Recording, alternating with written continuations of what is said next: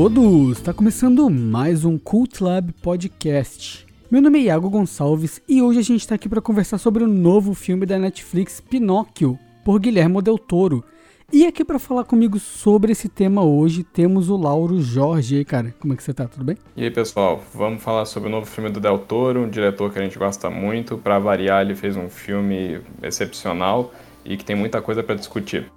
É, mas antes da gente entrar no tema desse episódio, não se esqueçam de nos acompanhar nas redes sociais, Instagram, Facebook, Twitter e dar a sua avaliação na plataforma de podcast que você está escutando, se for possível dentro da plataforma que você está usando, é, Spotify, Apple Podcast, Google Podcast. Se puder avaliar o nosso conteúdo, se você gostar, lógico, para ele poder chegar a mais pessoas e a gente poder expandir o nosso projeto.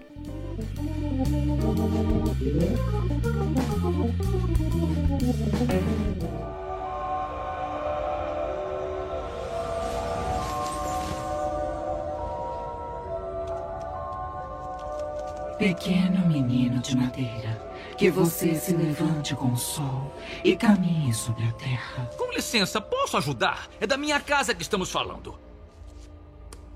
Por favor, posso saber quem é você? Nessa terra, sou a guardiã. Eu cuido das coisas pequenas, das coisas esquecidas, perdidas. E eu sou o Sebastião O Grilo, proprietário, e devo ser informado de seus esquemas e estratagemas envolvendo minha propriedade. Bem, já que você mora no coração do menino de madeira, talvez possa me ajudar. Ajudar como? Cuide do menino. Ensine ele a ser bom. Eu não sou um professor, dona. Sou um romancista. Eu conto histórias. No momento, estou escrevendo as minhas memórias. Bom, neste mundo, você recebe o que oferece. Assuma essa responsabilidade e eu vou concedê-lo um desejo. E pode ser qualquer coisa? Qualquer coisa mesmo? A publicação do meu livro? Fama? Fortuna? Qualquer coisa. Hum, talvez eu possa ajudar. Vou dar o meu melhor, que é o melhor que se pode dar. Inteligente, não é? Pequeno menino de madeira feito de um pinheiro. Vamos chamá-lo de Pinóquio. Que você se levante com o sol e caminhe sobre a terra.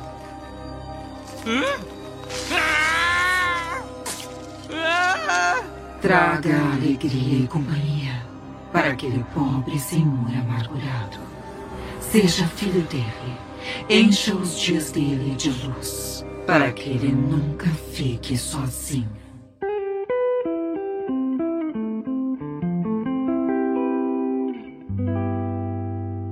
My dear father loved to say, hop to the top of the day. The drops are easy to swallow. My dear father loved to say. Pinóquio, por Guilherme Del Toro. Esse filme que ele tem uma trajetória enorme, né? Ele é um filme que a gente está esperando durante muitos anos. Ele tem pelo menos 10 anos de produção e de envolvimento, assim, de, de a gente ouvir falar. E sempre ficava aquele lance de, pô, o Guilherme Del Toro é um cara, é o, é o famoso cara do que promete projeto pra gente, né, Lauro? É, o Del Toro, até a gente tem um especial aqui no, no Cult Lab falando sobre a carreira dele, a trajetória dele.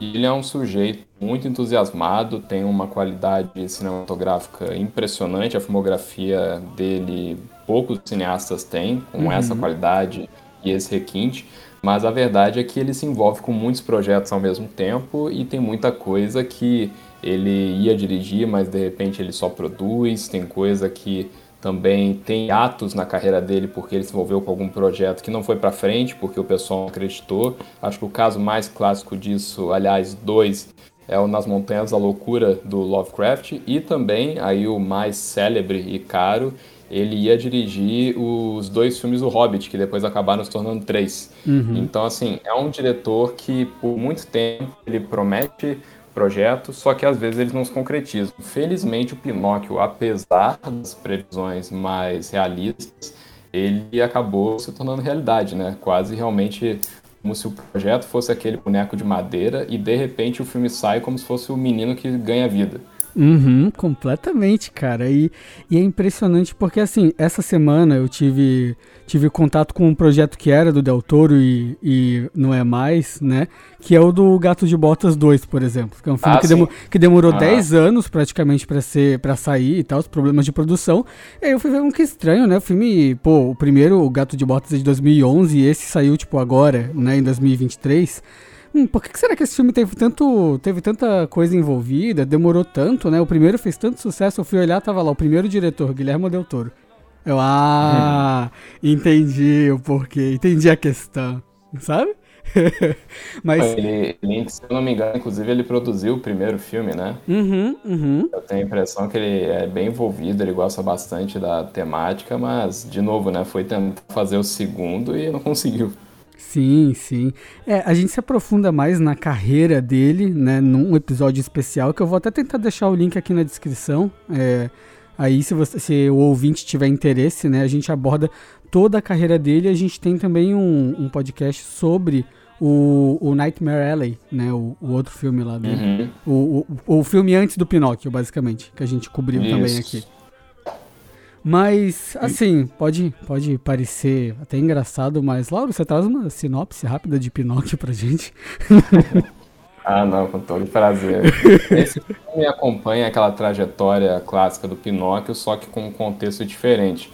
Ao invés de ser aquela narrativa clássica da Disney, e é quase atemporal, né? Você consegue presumir ali que é antes de 1900, mas não dá para precisar muito bem. Aqui se passa na Itália durante o regime fascista, né? Na época do Mussolini, e é uma fábula muito mais sombria, muito mais é, pessimista também. Então ele acompanha esses percalços do Pinóquio, que é um boneco de madeira que ganha vida, e só que aqui o Del Toro utiliza suas influências, né, como por exemplo os filmes de terror, os filmes filosóficos, para trazer uma nova abordagem sobre esse personagem. Né? É um grande conto sobre rebeldia e por que, que você segue ou não regras. Uhum. E é até engraçado, né, que o, o Pinóquio parece que é uma história que tá na moda, né, cara? Porque a gente teve outro filme do Pinóquio esse é, ano passado, ainda, que esse, esse, filme não é de 2023, né? Esse que a gente tá falando é de 2022. Isso, é de 22. E em 2022 a gente teve o Pinóquio da Disney e teve um outro Pinóquio em 2019 também. Não, é. e ainda no ano passado teve uma, uma animação do Pinóquio 3D russa. Teve? É, teve, não, é bizarro. E assim, é completamente esquisito. Ah, e esse ano vai sair um jogo Souls-like do Pinóquio chamado Lies of P, tá? então, tipo, ele tem uma estética meio Bloodborne ali, aquele negócio meio, meio Lovecraftiano, sabe? E, e, aparente, e, aparentemente as mentiras que tu conta afetam a tua árvore de habilidades e tal, tipo, com, com escolhas e tal. Parece interessante, cara. O pior é que parece interessante, não vou mentir, não. Mas, é uma ideia bem maluca.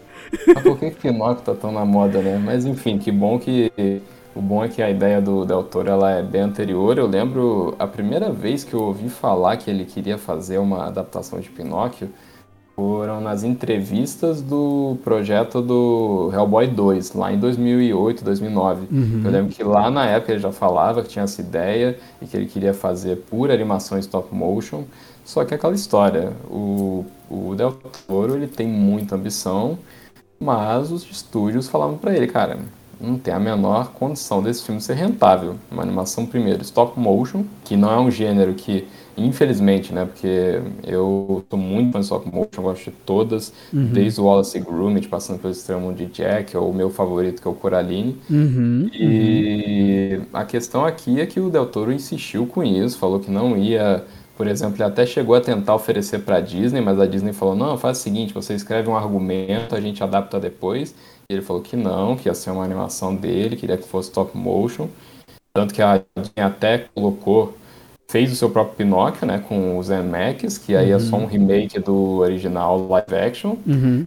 E o Del Toro, a, a, felizmente, e até curioso isso, é, ele, o, o Alejandro Gonçalves Inário e o Alfonso Cuarón, que são três cineastas mexicanos que são amigos, se conhecem há muito tempo, eles se apelidaram como os Três Amigos. Uhum. Os três, nos seus projetos mais recentes, é, lançaram obras diretamente pela Netflix. E no caso, o Quaron lançou o Roma, o Inárito lançou o Bardo e o Del Toro lançou o Pinóquio. A Netflix foi lá, comprou a briga, falou: não, a gente faz com você. E desde então ele estava angariando o elenco, angariando é, pessoas que trabalham na área de animação, porque ele queria que fosse um filme tecnicamente deslumbrante. E na minha opinião, ele teve um resultado muito satisfatório, né? não tem nem o que falar. É, a gente chegou até a comentar no episódio de Avatar sobre filmes para cinema e filmes para TV, né? E, e aí eu lembro que eu até comentei, eu queria até puxar isso de volta, que a gente sempre bate nessa tecla de ah, é filme, espetáculo, cinema, não sei o quê, que o, o filme para TV, como é o caso do Pinóquio, ele não necessariamente envolve baixo orçamento, né? Uma coisa que a gente também não pode ir, ir, de, ir na inocência, assim, né? Tipo, um monte uhum. de estúdio não tancou esse filme, não, não quis fazer. E a Netflix pegou e falou: não, é nós, a gente faz. Sendo que, tipo assim, a gente tava vendo há pouco tempo atrás, Netflix tá mal das pernas. E o que será que vai acontecer, hein? Os outros uhum. streams estão aí, tá furando a bolha. E aí, tipo, a Netflix faz um filme que teoricamente ele não é rentável. Ele é um filme extremamente caro. Sabe? Ele. Uhum. É, ele é um filme. Um filme AAA, né? Ele, tipo, uhum. e, é no, e é no sentido não só de, de, tu ter estrelas, tu ter artistas, mas tu ter uma quantidade insana de estúdios de stop motion trabalhando, que é uma arte muito específica, o que faz ser mais caro ainda, porque trabalhos de stop motion não aparecem o tempo todo. Não é que nenhum estúdio que vai fazer uma animação digital e que o cara pode trabalhar com games, aí vai pra, um pouco para publicidade, aí depois, sabe, fica transitando entre mercados, algum estúdio menor que faz participação nessas coisas. Não, o stop motion é muito específico e, e, é, e é muito coisa, tipo assim, ó, não é a opção mais conveniente de se fazer um filme, né? É a opção uhum. mais trabalhosa, é, é é, tipo assim, para te corrigir uma animação em, em, stop motion é uma burocracia, porque é tudo físico, né? Claro, existe, uhum. existem os aparelhos, as técnicas, tipo, é, por exemplo, tu repete uma cena com a câmera com um, um, uma espécie de mini guindastezinho que é programável. Ele fica exatamente onde estava, não é na mão que tu vai arrumar essa câmera, sabe? Por exemplo, uhum. tu programa um, um, um guindastezinho pequenininho de câmera que, que faz um movimento de câmera para te poder repetir a mesma cena, exatamente onde a câmera estava em cada quadro. Então, tipo, é claro que a tecnologia ajuda eles. Eu não tô falando que os caras estão fazendo filme como faziam nos anos 90, né? E que stop motion não evoluiu. Mas não é a forma mais prática de se produzir uma animação. É muito. Tipo assim, ah, esse diretor quer essa coisa especial, sabe? Pelo menos é, me não, passa e, essa e, sensação. Não, eu, eu concordo plenamente. Tanto que eu acho até curioso, por exemplo as animações ali que eu citei, seja o, o Coraline, que é meu, meu grande favorito, o Fantástico Senhor Raposo, o Estranho Mundo de Jack, cara, elas ganham muito pelo fato de ter aquele efeito peculiar do stop motion. É esquisito, né? né? É esquisito, só que ao mesmo tempo contribui muito para a narrativa. E no caso do Pinóquio, aí é um toque de gênio, é um negócio maluco, porque é um filme, assim. Né? É uma, quase que uma metalinguagem, né? É, é um cara, é um menino que ele é feito de madeira, ele é um boneco, só que todo mundo é um boneco feito de madeira. Então, uhum. assim, até traz aquela coisa, aquela, aquela reflexão, acho que uma das primeiras que tem no filme, que é fascinante, aliás, é, apesar do aviso tardio, vamos ter spoilers aqui, tá, é. pessoal? é, tem um momento ali que eu sabia que eu falei, ah, esse filme foi aqui que o Guilhermo me pegou no momento em que o Pinóquio tá na igreja com o Gepeto. Sim. E ele olha pro Cristo de madeira e fala: Papai, por que, que eles adoram e cantam para ele e comigo eles me perseguem? Cara, tá ali, sabe? Uhum. E, e, eu acho muito interessante porque o Del Toro, ao mesmo tempo que ele propõe essas reflexões, ele também não se omite de colocar aqueles elementos fantásticos bizarros dele. Sim. Cara, quando. Quando houve aquela primeira quebra em que o Pinóquio, entre aspas, morre pela primeira vez, uhum. eu falei assim: eu não acredito o cara conseguiu botar, sabe, o filme já estava Guilherme Del Toro, né? Sim. Porque o filme berra. Porque a gente tá aqui, When You Wish Upon a Star lá. A, é, a, a, estre... a, a, fada azul desse filme, maluco, já é muito Guilherme Del Toro. É, é, muito Guilherme Del Toro. Saiu, saiu totalmente do labirinto do fauno. Mas quando eles vão pro plano da morte, cara, eu, eu fiquei assim, boca aberta, porque eu falei, esse sujeito tem muito culhão. Tem. Porque assim, ele sabe que esse filme vai ser exibido para criança. Uhum. E assim, não é um filme mais family friendly na questão de temática, porque ele é um filme lúgubre, ele é um filme que tem, é, como que eu vou dizer ali, ele é muito mórbido. Ele, Ele é um filme que ele é opaco, né? Ele, ele não é um filme coloridão. Não- o filme ele só é colorido, mais colorido, quando mostra o filho dele lá no começo. O filho, o menino mesmo, quando ele faz o balanço É, pro ele é um filho. filme- De- depois o filme fica opaco, ele fica cinza praticamente. Até, na Ele parte, até nas uma- partes do circo, sabe? Fica cinza ainda. Sim, não, ele, ele é um filme que é engraçado que as cores, até por conta dessa questão do regime fascista que tá no filme o tempo todo, é quase como se assim, mesmo os elementos com cor, eles estão tristes, eles estão Sim. melancólicos, eles estão em luto. E isso se reflete na narrativa toda. E, cara, é simplesmente fascinante. A única coisa que me tirava do filme, tá? E aí eu admito pra vocês, eram as músicas. Eu reconheço. Eu não eram todas as músicas que me pegavam. Eu lembro que eu não, não era nem pela, pelo fato de ter a quebra, sabe? Não era nem pelo fato de ter a quebra no musical. Mas elas não. É engraçado, tem, tem alguns musicais, eu acho que isso vai de cada um. Tem musicais que na primeira vez que eu já ouvi, eu já falei, não, que ótimo, tomara que a próxima venha. E nas, nesse aqui eu ficava assim, é. Ai, ai, lá vem mais uma música. E claro, tinha umas que eram muito boas, mas outras que eu já ficava assim, é. Eu preferia só só ver os movimentos bizarros. Mas é que também a gente, eu tenho que reconhecer o stop motion deixou a gente mal acostumado, né? Pô, simplesmente o Extremo Mundo de Jack, o que, que a gente vai falar da trilha sonora, né? As músicas compostas pro filme, pelo Danny Elfman. Sim. Mas eu acho que não remove o impacto do filme. Eu acho que o filme, meu Deus, ele talvez seja um dos filmes mais Guilherme Del Toro já feitos. É, não cara. tem nem o que falar. É, assim, eu admito que eu, eu vou um pouco pelo contrário. A primeira música me tirou um pouco. A primeira música eu olhei e falei, what the fuck? Ah, ok. Sabe, tipo, é, quando ele começa a destruir as coisas, que é uma cena meio de descoberta. Foi- foi- Uhum. foi- eu fiquei meio, assim, me tirou um pouco na hora que, tipo assim, é, é pra ser uma cena meio fascinante na qual ele não entende as coisas, mas por a primeira música do filme, que eu lembre a primeira música do filme ser aí, nesse momento, eu fiquei meio, ah, é um musical. Tipo, eu não tava com essa informação na. na- não tava pra mim ainda, sabe? Porque normalmente Aham. filmes que são musicais, eles começam com a música. Né? Eles, te, eles te preparam, eles falam, ok, ei, espectador, eu sou um musical, tá? Filmes, norma- pelo menos a, a experiência que eu tenho com musicais é assim. O filme, primeira cena, normalmente já é alguma Ele- coisa mais cantada e tal. Ah, não, e o filme já se vende, né, como musical. Sim, sim. E aí ele pegou, assim, me pegou, me tirou um pouco na hora, assim. Mas depois eu fui na onda, mano. Não, não chegou a me tirar nenhuma música depois dessa. É- E essa foi mais o susto ainda, de não esperar, sabe? De, ah, ele Ah, tá não, cantando. Ah, tá, bem. entendi. Sabe? É, estou, estou nesse mood agora. É, mas o, o lance que eu, que eu achei interessante foi que o, acho que o próprio Guilherme Del Toro não define o filme como musical, né? Ele, Não, ele diz ele- que é um filme com músicas cantadas. Tipo, que ele não, eu acho que ele não tem músicas o suficiente pra ser considerado um musical, né? Tipo, momentos de abertura emocional do personagem. Normalmente, tirando aquela primeira cena, normalmente a música tem um contexto. Tipo, o show do Pinóquio, por exemplo. Sabe? Ou não, então- não, não há cordões em mim. É, ou então a questão ali do personagem que é o Volpe, né, que é feito pelo Christoph Waltz, que aí Uhum. ele fala sobre como que aquele menino vai trazer uma, uma revitalização do circo dele. Uhum. Mas é, ele é que eu não sei, é engraçado, eu não sei, eu não sei quem foi o compositor, né, do, das músicas em si, Uhum. mas mesmo assim, poxa, não remove o impacto do filme. Pra mim, nossa, o filme fluiu muito, muito bem.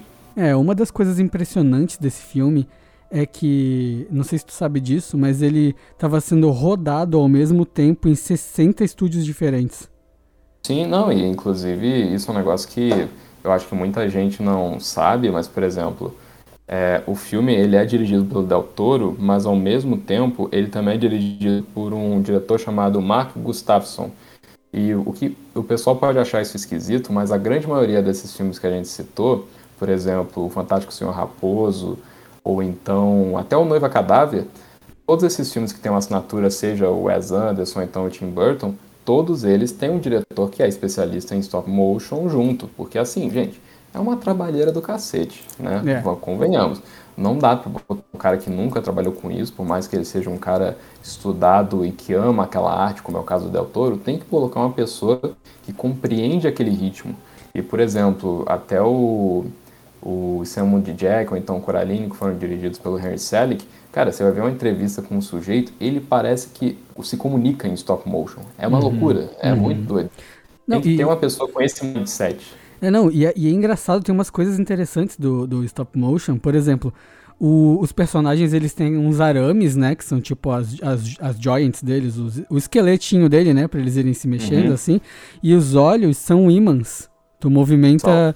Cara, sabe, tem todo um, um, Tipo assim, existe uma engenharia por trás do stop motion, sabe? Dos bonequinhos. E aí, tipo, dependendo da cena, tu tem que usar um boneco gigante para colocar um boneco em perspectiva. Porque tu não, não pode só escalonar no 3D e, tipo, e ali fazer a composição de cena e acabou. Tipo, não, tu precisa realmente de um boneco grande. E tem até no make-off é engraçado que eles ficam do lado de um Pinóquio grandão, que era para quando tinha as cenas do grilo falante. Porque tinha que ser, né, cara? Não, como é que vai fazer, né? Tipo, e, cara, então eram vários bonecos de cada um, né? É muito fascinante, cara. É um mundo fascinante e muito específico, né? Ah, não, é, é muito incrível, assim. E eu até recomendo, a gente estava comentando em off mais cedo, que para quem gostar do filme, cara, imediatamente já peguem e assistam o, o making off que tem na Netflix. Bem seguida, assim. Porque, gente, aí vocês compre... vocês vão conseguir compreender todo o valor que tem por trás desse filme. Você entende assim, poxa, cada suor, cada coisinha. E olha que assim, tem só meia hora.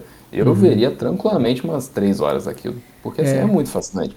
É muito legal você ver o, a galera empolgada com aquilo. Você vai ver que nem essa questão tão mínima do grilo falante, né? Poxa, como é que você vai filmar assim tão perto do rosto do boneco? Faz um Pinóquio gigante, é. sabe? Só que, pô, é uma trabalheira desgraçada. E, aliás, a gente comentou sobre o grilo. Eu acho que a gente poderia também mencionar o elenco desse filme, né?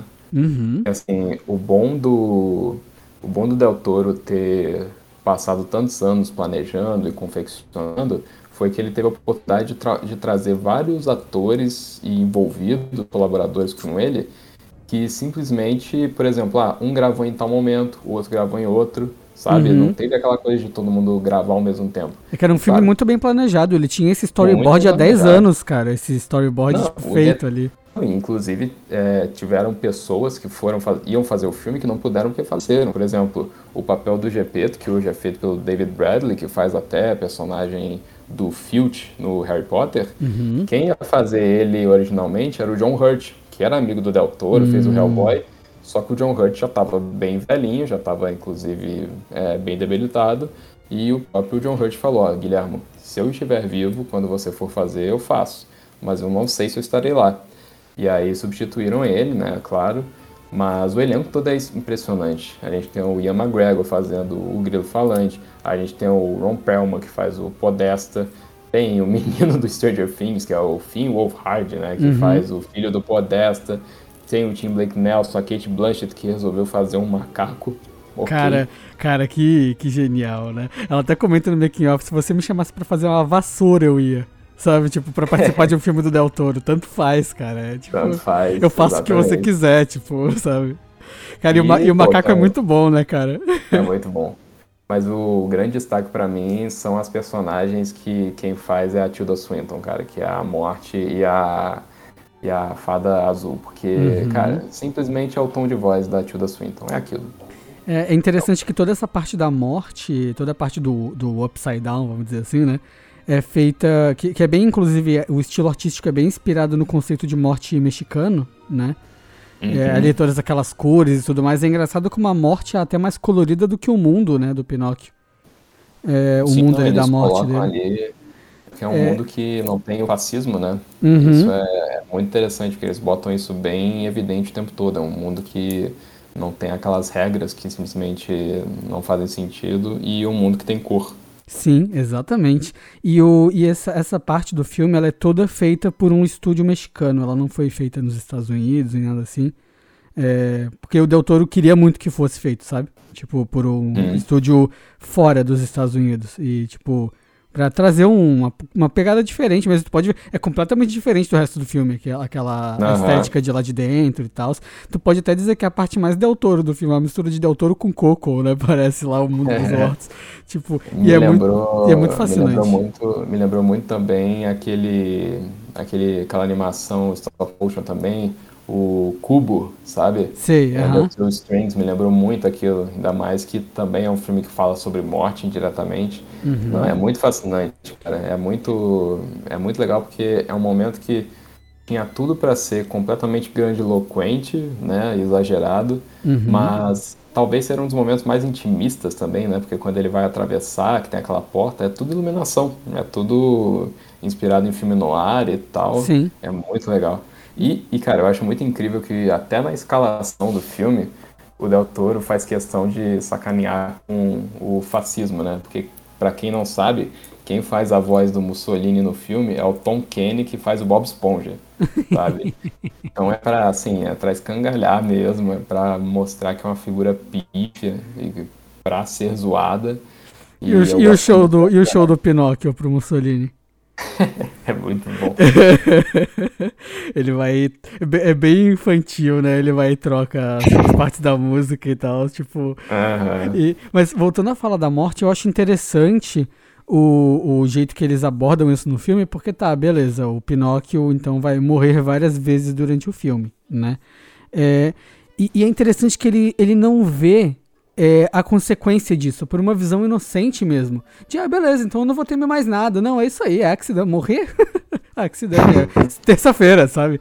É, e aí é começado a. É, tipo assim, meio que começam a apresentar pra ele os, os problemas da imortalidade, né? Vamos dizer assim, a- o, o que. Porque quem tá ao seu redor não é, né? E tudo mais. Eu acho que o, o filme ele, ele aborda muitas questões interessantes sobre o personagem não ser um ser humano, vamos dizer assim, sabe? Uhum. Coisas que nunca foram abordadas antes. Não, não, e, e eu acho que esse filme, diferentemente até do- da- dessa versão agora da Disney, do, do Zemex, que é um filme. Eu acho um filme covarde, assim, na, na minha opinião. É bem covarde, eu Tipo, concordo. porque, convenhamos, a mensagem do Pinóquio, hoje em dia, ela não faz mais muito sentido, ela não se encaixa muito bem. A mensagem Uhum. de que ele muda pra ser aceito. A mensagem de que ele vira um menino de verdade, porque o quem ele era, como ele já era, tem- tinha um problema. Essa mensagem não é legal, né? Se tu parar pra Sim. pensar. E aí o filme, eu imaginei que o filme da Disney, eu olhei e falou, não, a gente vai lançar, como é que a gente vai fazer, mano, pra... Porque pega mal, sei lá, sabe? Vai, vão, vão nos cancelar no Twitter, mano, o que a gente vai fazer? Sim. Aí os caras pegaram e- cortam, né? É, eles cortam, eles falam, ah, eu ouvi dizer que esse menino virou menino de verdade, mas eu não sei. Foi É, isso, é tá muito ligado? louco. E acaba. E o detalhe é que eu acho muito fascinante que o Del Toro ele resolve puxar alguns exemplos é, de narrativas que ele gosta muito pra tá. Esse cara não pediu pra nascer, ele tem um criador. Uhum. Quais exemplos? Então, pô, ele pega, acho que o mais evidente, que inclusive até na criação do Pinóquio fica muito evidente, é o Frankenstein, né? Uhum, que é uhum. totalmente aquilo. E ele querer ser compreendido pelo criador e tudo. E não compreender as normas sociais. E até o Homem Bicentenário, né? Do Asimov. Sim. Um cara que, poxa, ele, ele é quase igual a um ser humano, mas ele não é, mas ele tem uma alma. E ele é imortal. Ele vai superar todo mundo. Então, é muito legal, assim, ver... Ou até o próprio... A própria questão do Blade Runner, né? Sim, Dos sim. replicantes e tudo mais. É, o, o Pinóquio, cara, nesse filme, ele, pra mim, transmite muito bem essa, essa inocência e essa lógica que não. É uma lógica pura, sabe? Essa pureza que não existe. É, é muito interessante, especialmente ele encaixado nesse período em que tu olha, por exemplo, e é guerra, não sei o que, é legal. Tipo, e aí depois ele vai entendendo que não é legal, sabe? É, detalhes Uhum. assim, que, que, tipo assim, na superfície é, de uma visão de uma visão inocente das coisas é, é muito simples tipo olha papai eu tô pegando fogo sabe? É, entende tipo é uma é, é, é, é quase é quase bonitinho de ver porque é um negócio que não existe né? Tipo, é, é aquela inocência surreal e que, o, e que o Del Toro consegue colocar numas situações em que o Pinóquio começa a justificar certas coisas por simplesmente não entender. Tipo, ele começa a achar justificável muitas coisas por, porque faz sentido se tu parar pra pensar de um jeito simplista, sabe? Tanto coisas bonitas quanto coisas horrendas, né? Uhum. E é daí É, que ele- eu, de- acho, eu acho interessante porque o Del Toro ele coloca ali também que, por exemplo, os pensamentos da criança, eles são muito imediatos, né? Eles não São. são, necessariamente, como que eu vou dizer, é, puros ou sem uma conotação negativa. Eles são muito assim, ah, eu tô com fome, agora eu tô entediado. E ele Uhum. tem que manifestar de um jeito muito vocal sobre isso, ele não tem sutilezas. Sim. E é, é muito egoísta, ele vai aprendendo o que, que é empatia e compaixão lidando com os demais. Tanto que no começo, acho que todo mundo, o espectador, fica meio que do lado do GP. Você fica, cacete, esse menino não Moleque para de chato. o saco. Não, eu, eu, fiquei- eu até fiquei pensando, pô, o Pinóquio vai ser chatão, assim, no filme, sabe? Eu fiquei, eu fiquei, pô, Del Toro, sabe? Tipo, e aí, no fim, tipo, tudo tem propósito, sabe? Porque, diferentemente do final do filme da Disney, do, eu digo do recente, né? De- deixando claro aqui, eu não tô falando do Pinóquio clássico. É, é um final corajoso o final desse filme e, e faz sentido o jeito, o jeito que as coisas se encerram, sabe? Ele, ele tem a coragem de pegar e dar um fim pra história. Não deixar em, "Ah, eu- eu- você decide, é, comenta aí o que, que você acha, sabe? É, virou ou não virou? Sabe? é, esse, esse, esse filme do, da Disney com Tom Hanks, assim, Deus me perdoe, coitado do Tom Hanks, mas assim, cara, é muito covarde, meu Deus. É. E é muito assim na sua cara, tipo, haha, parece alguém, alguns dizem que ele virou um menino. É, O não, que e, importa é que aprendeu o valor de ser um menino de verdade. Tipo, É, não. E, e o filme da Disney, diferentemente desse, é, parece. O filme todo parece que tá seguindo um roteiro que as coisas acontecem porque elas têm que acontecer. Porque aconteceram no filme antigo. Então elas têm que acontecer agora. A construção, foda-se. Nesse filme, tudo faz sentido tá onde tá. E a história é bem contada do mesmo jeito, sabe? Tipo, co- porque é, é, olha que interessante como é, as- como a parte, por exemplo, dos meninos que se tornam burros é trocada pelo treinamento fascista. É, é Olha que, olha que interessante, cara, essa troca. De quando ele foge lá e não sei o que, porque é uma, uma cena assustadora em todas as versões do Pinóquio, é completamente assustador Senhora, isso. Jesus Cristo, não, não dá. Simplesmente não dá. É, em todas as versões, na, na de 2019, na do- da- até na da Disney recente, é, é meio assustador. Mas nessa, ele trocar isso por, ah, então é os meninos fazendo infância hitlerista da- do fascismo do Mussolini. Sabe? É isso. É. Aham. Cara, e é, é Não, e incrível porque, o muito quê? Virando burros. Sabe? Sim, é, ah, é muito bom, cara. E é interessante porque você vai ver, por exemplo, a primeira vez que o Pinóquio morre, Uhum. quando ele volta, você pensa assim, tá, as pessoas vão ficar maravilhadas e vão utilizar para algum fim maior. Não, o cara pensa, não, ele é o soldado perfeito. É. É muito, sabe, muito reducionista. Você É. pensa, os caras são muito bitolados. Não, e o soldado perfeito, ele é imortal e ele é um boneco de marionete, né? Sim, é, muito simbólico. É, então, tem, cara, tem camadas e camadas. Tipo assim, eu tenho certeza que a gente não vai comentar tudo aqui, mas o filme é aquele tipo de filme de se reassistir, sabe? Porque ele tem muito subtexto na- nas coisas que estão ali. Até porque, de novo, a gente tá falando de um filme que ele teve 10 anos de desenvolvimento, basicamente. Tipo, é muito tempo pra se refletir, pra se para como adicionar mais camadas a cada personagem. Todo personagem ele tem camadas. Todo personagem que tem no filme tem as suas camadas. Ele não é um, um simples, uma simples versão ali de, do conto clássico, sabe? Ele tem alguma coisa a adicionar. É, até o próprio Grilo, por exemplo, que tu pega é um ser completamente egoísta, sabe? No começo do filme, quase tanto quanto o Pinóquio, só que sendo um adulto. E no fim também se descobre, de certa forma, o altruísmo também, sabe? Depois de conviver com aquelas pessoas. Porque o Grilo é um personagem muito interessante, porque ele é meio que o protagonista do filme, quase, né? Também. Não, e, e é, e é engraçado porque o Grilo é feito pelo Ian McGregor. Uhum. E eu não sei você, mas no começo eu tava muito assim, nossa, é o Ian McGregor, né? Sim? Parecia o tempo todo que ele ia começar a falar Anakin, mas, assim, ele, mas, ele, mas ele manda muito bem, não tem nem o que falar. Todo mundo, assim, o elenco de voz todo, nossa, não parece. Tem, tem vários momentos que eu falava assim, caraca, eu esqueci que eram bonecos. Sabe? Sim. Não, e é um stop motion muito bom, que ele é um stop motion que ele até nem é tão estranho, de tão bem feito que é. Não sei se tu teve Uhum. Não, e essa até- sensação.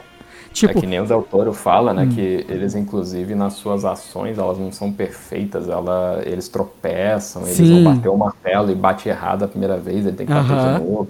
E isso passa uma sensação de naturalismo mesmo. Sim, não, e, e é, e é- é difícil de fazer isso, sabia? É muito fácil, é, não é muito fácil. A animação não é fácil no geral, mas é fácil, é, tipo assim, dentro do- da dificuldade que já é fazer animação, é mais fácil, muito mais fácil tu só ver como se movimenta corretamente e fazer do jeito correto, sabe? Uhum.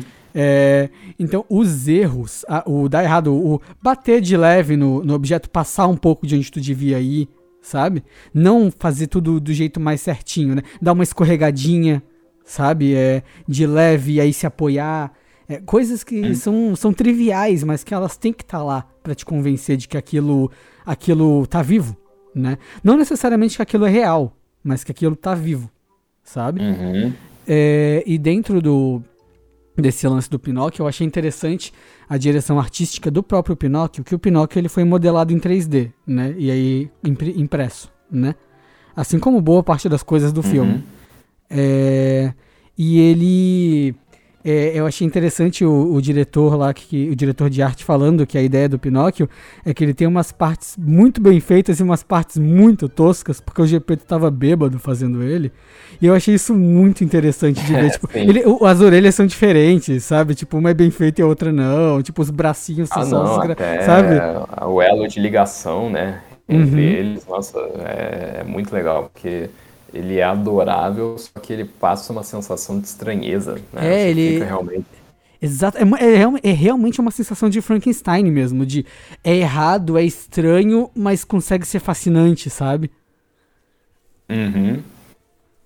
É, É, o, o Pinóquio, ele, ele é muito engraçado porque o Del Toro faz muita questão de mostrar que, assim, cara, ele é um menino de madeira, né? Não é Sim. que nem um Pinóquio da Disney, que, assim, cara, mesmo na animação original, cara, ele é igual um menino mesmo. Sim, sim. Ele é pintado, Ele- sabe? É, sabe? Ele tem cor, ele, ele tem uma cor de pele definida, ele que é, tipo, ele tem toda uma indumentária, sabe? É engraçado que vem mais o Pinóquio do Shrek do que o da Disney na minha cabeça quando eu tô descrevendo.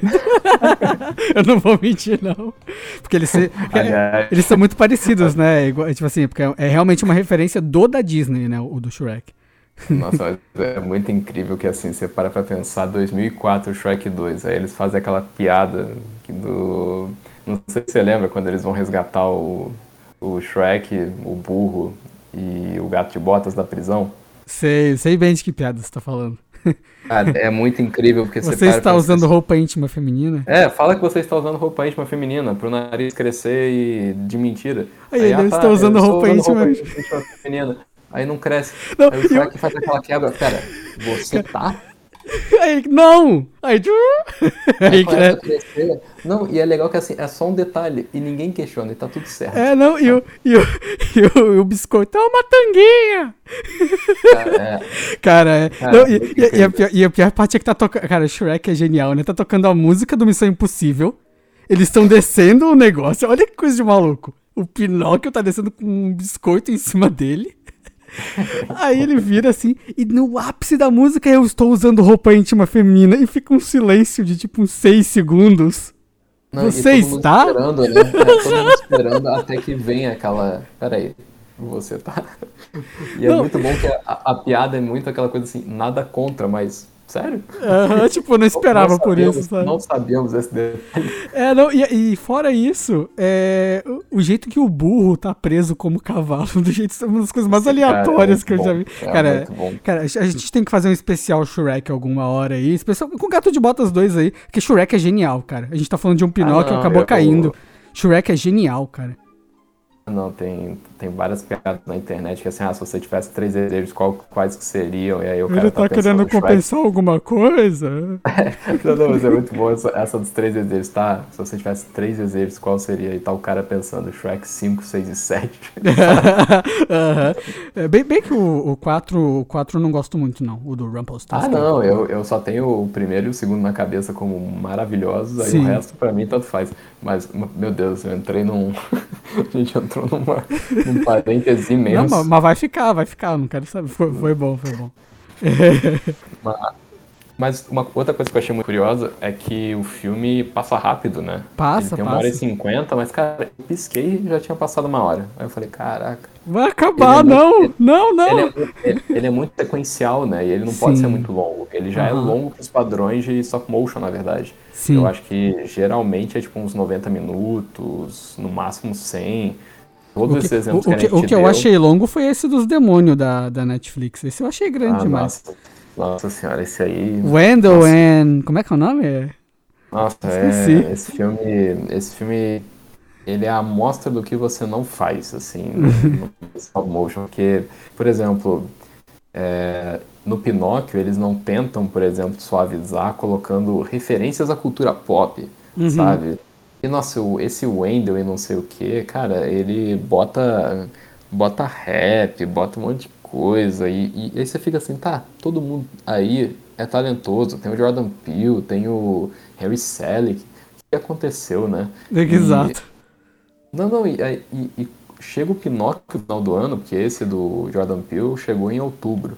Aí você bota os dois um do lado do outro, dá vergonha. Uhum. É, não, e, e- assim, mas é, é, se tu- se tu falar assim, ó, final do ano, não sei o quê, pô, tem pouco tempo de diferença entre os dois filmes ali. Tipo, Não, pouquíssimo tempo, aí você fica assim, cara, como assim? Sabe? é, e os dois na Netflix ainda, sabe? Tipo, nossa, é muito, ele tá um do ladinho do outro no catálogo da locadora.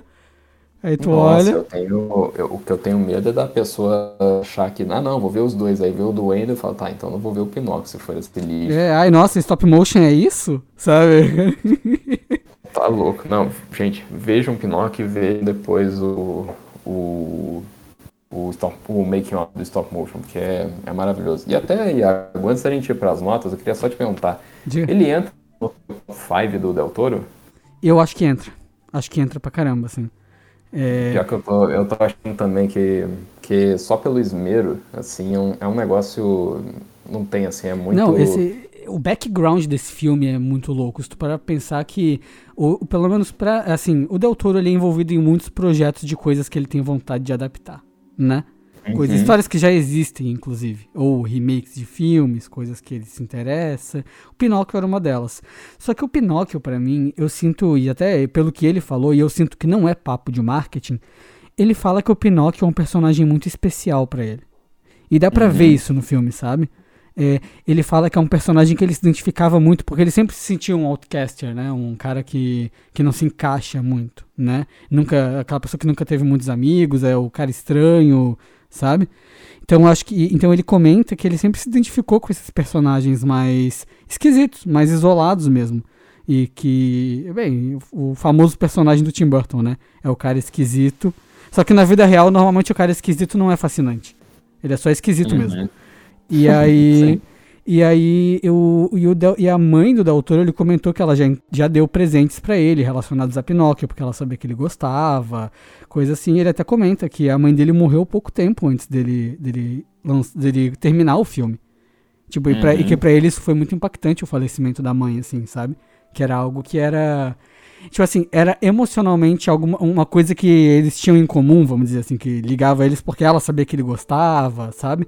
Isso ele comenta e pra mim não é papo de marketing, sabe? Esse papo de, não, é o melhor filme da minha carreira e foi um envolvimento emocional muito grande, não sei o que, essas coisas que tu sempre ouve na indústria, sabe? Sim. Que todo mundo teve o maior envolvimento emocional em todo o trabalho, né? É, Uhum. o cara, o cara, tu vai ver o cara falando lá da, da série de TV da CW, o cara, não, a equipe era ótima e. Eu nunca, nunca fiz nada parecido. É, sabe? Exceto, É, exceto aquela outra série da CW, que é, exatamente. é relacionada. Aham, então, então é, é isso, sabe? É, e esse filme, pra mim, ele é. Eu acho que ele. E ele transmite isso. Ele é muito especial, sabe? Ele. As coisas que estão ali, nada tá à toa. E até as coisas que estão à toa tem um. tem um subtexto por trás, tem. É, e é um filme que tu realmente não sente passando, assim, é tecnicamente incrível, esteticamente incrível. Eu quero muito parar pra ver de novo, muito mesmo. Não, eu concordo contigo, eu acho que ele tá ali num top 5 meu. Eu colocaria o Forma da Água, o Labirinto uhum, do Fauno, uhum. colocaria o A Espinha do Diabo, colocaria o Cronos e aí eu colocaria o Pinóquio. E o que é curioso em todos eles é que são filmes muito tristes, né?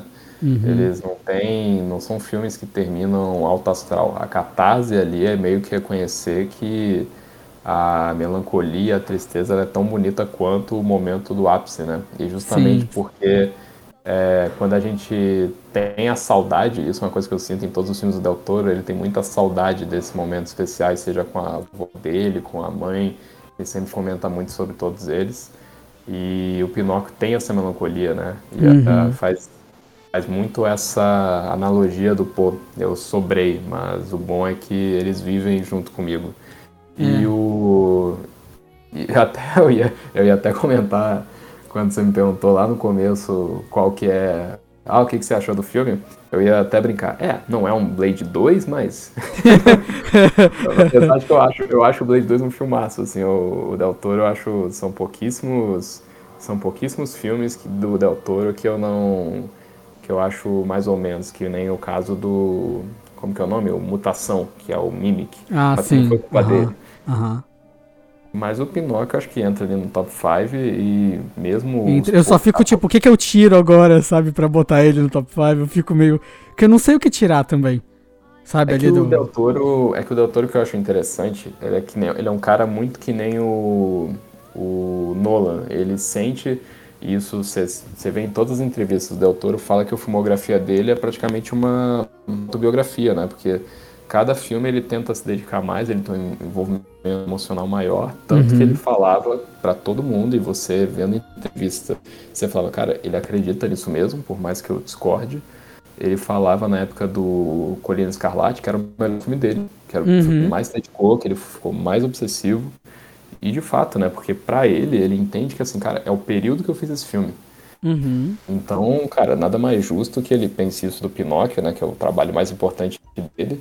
Apesar de que, aí eu já alerto os ouvintes, ele vai fazer o Frankenstein pra Netflix. E ele é, é completamente obcecado por Frankenstein. Então vamos ver aí o que, que sai. É, cara, mas se for nesse nível, eu aguardo com muita ansiedade. Porque assim. O, o Del Toro, ele vem numa onda muito boa agora, né? De, dos últimos filmes que ele fez. É o cara tá só acertando. E então, pô, eu só espero o melhor e que demore menos. Para mim, lance mais, lance mais, lance até alcançar. Lança que nem Marvel. Nossa, mas aliás, eu, eu vou te falar, eu queria muito ver outro projeto que eu queria muito que ele fizesse, além do. Eu acho que o grande projeto que eu queria que ele lançasse era o Nas Montanhas da Loucura Sim. Mas outro que assim eu penso, cara, pena que não saiu. Tinha o um roteiro, tava tudo certo. Inclusive vazou o roteiro nos fóruns na internet. Cara, era o Liga da Justiça Sombria que ele ia fazer. Hum, nossa, eu. Nossa, imagina o Constantino, o Monstro do Pântano, Deadman, a Zatanna do Del Toro. Nossa. Ia, ia ser a Constantine lá do Sandman que tu gosta. Nossa ele, senhora, ele ia vamos... chamar a mesma atriz lá. Nossa não, senhora. Pra homenagear a série do Sandman, que a galera gostou muito e tal. Se pá, o James Gunn chama ele pra fazer o. Agora que tá assumindo. o James Gunn chama fala: e aí, bora, vamos. A gente junta lá com o Sandman da Netflix, que fez sucesso pra caramba. Aí já. já é sombrio, então já vai junto. Conta tua nota aí, Iago. Cara, é. Cara, pra mim, é, é, a animação que deve ganhar o Oscar esse ano. Até porque a Disney lançou uma animação bem esquecível esse ano, né? E é, o Oscar, por algum motivo, parece que não tem ninguém que entende de animação. A galera vira e fala: a Disney lançou alguma coisa esse ano? Dá pra eles. Sabe? É... Qual a animação que a Disney lançou esse ano? Foi uma animação chamada Uma, uma Aventura, uma aventura alguma coisa. Tá tipo, eu não sei, eu não vi. É o, aquele Mundo Perdido? Mundo lá? Perdido, assim. isso. Mundo isso. Estranho, uma coisa assim? É, é, uma animação genericaça, assim, que não cativa nada, sabe?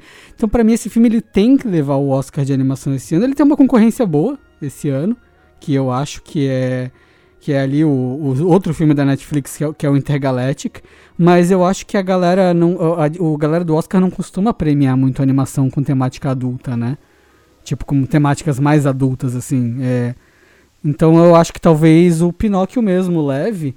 E com isso eu emendo, eu emendo a minha nota falando que é a melhor animação que eu vi ano passado e eu dou uma nota 10 pro filme. É incrível esse oh, filme. E eu quero incrível. ver de novo. E você, Lauro? É, como eu falei, ele não é um Blade 2, mas. assim, é que o Wendell lá é, é, bate é pau a pau, assim. É, não, é, ele assim, ele não é, ele não é um sai de baixo o filme. Né? Não é um toma lá da cá o filme. Não é o filme da GK, calma, né? É, não é, um, não é um muita calma nessa hora. Mas, ou, ou até arrisco Inter... dizer um não é, não, não, é, não é o internet o filme, né? Isso. mas, mas tá aí, no, tá aí no catálogo da Netflix, né? Assim, tipo, não, se não estiver fazendo nada e tal, se não estiver assistindo Vandinha, aí dá uma, dá uma, chance, é, dá uma chance pra ele, assim. Ah, não, assim, quanto à internet e o filme, se você não estiver fazendo nada, mantém não fazendo nada. É melhor. Pode manter. É mais proveitoso. Agora falando sério. Peraí, peraí, fiquei, só por curiosidade. Tu já viu esse filme? Eu fiquei curioso agora. Eu, eu só. Vi. Eu só vi. Ah, eu, eu, vi, eu vi também. Eu vi também. Eu gosto da participação do Caio Moura, ele só passando e falando, que bosta, lá no fundo, que resume o filme, né? Exatamente, ele previu. Mas voltando ao Pinóquio, pelo amor de Deus. É... Cara, eu, é como eu falei, o único probleminha que eu tenho é a questão da, das músicas, das canções, uhum. mas talvez seja um problema que eu não vá ter novamente quando eu for rever o filme. Tu já tá informado, então, né? Eu acho que foi mais o susto, Lauro. Tu não esperava, é, eu talvez, acho. Talvez, exato. Mas assim, só por conta disso, é, eu ainda mantenho, vou dar ali uma nota 9,5. Acho uh. sensacional o filme, acho espetacular. Gostaria de ter visto no cinema, né? Ele saiu em São Paulo, né? Ele saiu em São Paulo em, em alguns cinemas, não só que a saiu, gente que a gente saiu. mora aqui em Floripa. Saiu acho que uma semana antes de sair na Netflix, né? Foi. E a galera viu e tal. Isso não cabine de imprensa, tipo, sessão mesmo, a galera podia comprar ingresso e tal. Foi. É porque ele pode concorrer ao Oscar, né? É, essa que é a parada da Netflix quando ela lança esses ah, filmes não, no cinema. E e tem que ganhar e vai ser muito legal porque, que nem eu falei ali no começo, né? Que o Del Toro, ele é amigo do Quaron e do Inárito. Uhum. E o Quaron e o Inárito, os dois já têm dois Oscars de direção. E agora o Del Toro vai ter dois também. Então, olha é. só que legal. Os três amigos mexicanos desbancando o Oscar, acho muito legal. E, gente, vejam o filme, viu? Se tem uma animação para vocês verem em casa e se estiver passando no cinema aí perto de vocês, vejam Pinóquio porque é espetacular. Então é isso. Não se esqueçam de acompanhar o nosso conteúdo. É, a gente está disponível aí nas principais plataformas de podcast e nas redes sociais. Só procurar Cult Lab Podcast que você acaba encontrando. Não se esqueça, se você gostou desse episódio, compartilhe com seus amigos que curtem cinema, que você acha que vão achar interessante esse bate-papo aqui sobre animação, sobre sobre Shrek. que foi com certeza o que a gente mais falou, né? Pinóquio nem importa muito nesse. Nem é o tema do episódio. Falamos 40 minutos de Shrek. É. e até semana que vem, pessoal. Até semana que vem. E não é mentira.